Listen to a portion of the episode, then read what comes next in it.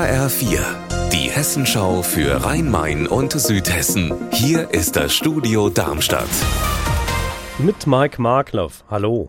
Wer in diesen Tagen über den Frankfurter Opernplatz wandert, dem fällt er sofort auf. Der schwarze Flügel, den der gemeinnützige Verein Open Piano for Refugees hingestellt hat.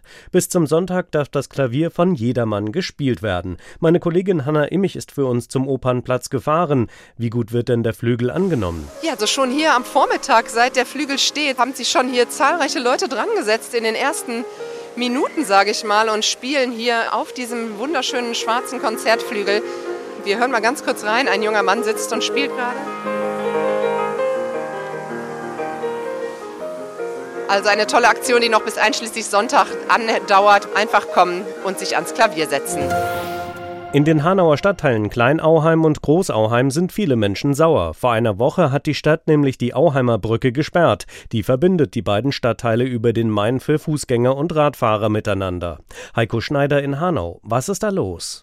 Viele Menschen hier glauben, die Stadt hat gepennt. An der Brücke wurden nämlich schon 2016 Schäden festgestellt und viele Menschen glauben, wären die Schäden damals behoben worden, könnte die Brücke heute noch benutzt werden. Die Stadt sagt jetzt aber, das stimmt nicht. Die Brücke ist denkmalgeschützt und kann laut Gutachten nicht saniert werden.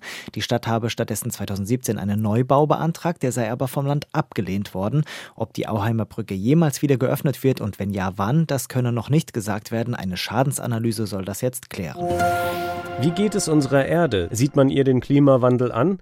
Diese und andere Fragen haben sich Schüler und Schülerinnen des Starkenburg-Gymnasiums Heppenheim an der Bergstraße gestellt und in einem groß angelegten Forschungsprojekt einen sogenannten Stratosphärenballon in den Himmel steigen lassen. HR-Reporterin Silke Sutter, ist die Forschungsmission geglückt? Die Auswertung dauert noch, aber der Messballon ist immerhin aufgestiegen und wieder sicher gelandet. An Bord hatte er eine Kamera und Messgeräte für Temperatur, Druck, Luftfeuchtigkeit und noch einiges mehr. Die Justus-Liebig-Schule in Darmstadt will demnächst auch einen solchen Messballon losschicken. Unser Wetter in Rhein-Main und Südhessen. Am Nachmittag zieht sich die Wolkendecke etwas zu. Dabei ist es aktuell 22 Grad warm in Bad Schwalbach-Langenseifen im Rheingau-Taunus-Kreis. Ihr Wetter und alles, was bei Ihnen passiert, zuverlässig in der Hessenschau für Ihre Region und auf hessenschau.de.